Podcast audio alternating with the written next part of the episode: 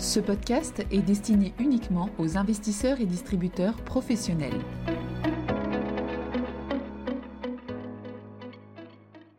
Bonjour à tous. Aujourd'hui, alors que s'ouvre à Montréal la 15e conférence des Nations Unies sur la biodiversité, la COP 15, nous allons parler de biodiversité.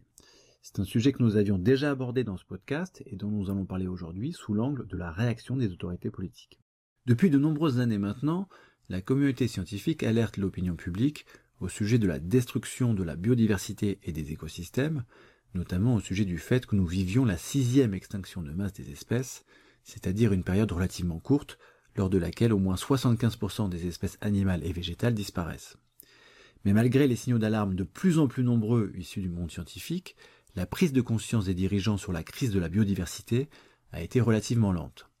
En 1992, une convention sur la diversité biologique a été rédigée lors du sommet de la Terre à Rio et ensuite ratifiée par 168 pays qui se réunissent depuis tous les deux ans. C'est ce qu'on appelle désormais les conférences des parties sur la biodiversité, les COP sur la biodiversité. Cette convention de 1992 comprenait trois objectifs. Protéger la biodiversité, assurer l'exploitation durable des ressources naturelles et œuvrer à la distribution équitable des bénéfices qui en sont tirés. Cette convention n'a initialement eu qu'une portée contraignante limitée. En 2010, les pays signataires de la Convention sur la diversité biologique se sont mis d'accord sur un plan stratégique pour la diversité biologique 2011-2020, aussi connu comme les 20 objectifs d'Aichi. Ce plan reconnaissait la nécessité de lutter contre les causes sous-jacentes qui influencent les pressions directes sur la biodiversité. L'objectif numéro 5 était par exemple que le rythme d'appauvrissement de tous les habitats naturels, y compris les forêts, soit réduit de moitié au moins entre 2011 et 2020, et si possible ramené près de zéro. L'IPBES, qui est la plateforme intergouvernementale scientifique et politique sur la biodiversité et les services écosystémiques, et qui est à la biodiversité ce que le GIEC est au climat, indiquait dans son rapport de 2019, qui reprend les résultats de 15 000 publications scientifiques, que malheureusement aucun des 20 objectifs d'Aichi n'avait été atteint, et que des progrès satisfaisants n'avaient été accomplis que sur 4 des 20 objectifs depuis la COP de 2010. Dans ce rapport, l'IPBES indiquait que la biodiversité, c'est-à-dire la diversité au sein des espèces et entre espèces, ainsi que celle des écosystèmes, s'appauvrit plus rapidement que jamais dans l'histoire de l'humanité, et que 25% des espèces animales et végétales connues étaient menacées.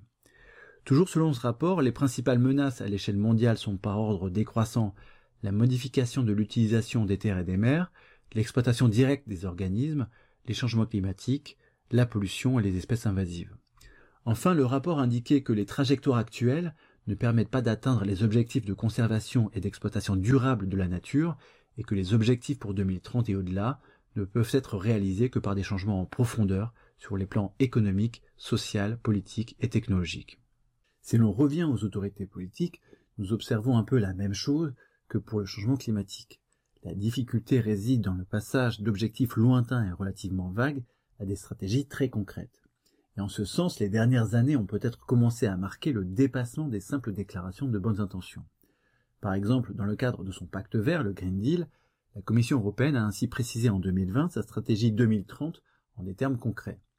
Par exemple, protection juridique d'au moins 30% des terres et 30% des mers de l'Union, protection de toutes les forêts primaires et anciennes encore présentes dans l'Union européenne, réduction de moitié de l'utilisation des pesticides chimiques, plantation de 3 milliards d'arbres.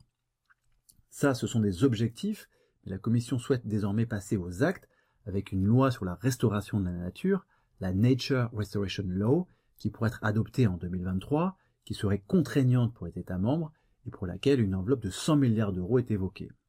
Par ailleurs, le Parlement européen et les gouvernements sont tombés d'accord en décembre 2022, très récemment donc, sur une loi visant à interdire aux entreprises de commercialiser sur le marché européen du café, du cacao, du bœuf, du soja et d'autres produits de base liés à la déforestation dans le monde. Pour en revenir à la COP 15 sur la biodiversité, l'enjeu pour les pays participants est de parvenir à une sorte d'accord de Paris pour la nature, avec un accord sur la préservation des écosystèmes naturels et la conservation d'au moins 30% des habitats terrestres et marins d'ici 2030. Mais comme pour la lutte contre le changement climatique, la question du financement se pose, puisque les pays en voie de développement ne disposent pas des ressources financières nécessaires pour préserver les écosystèmes.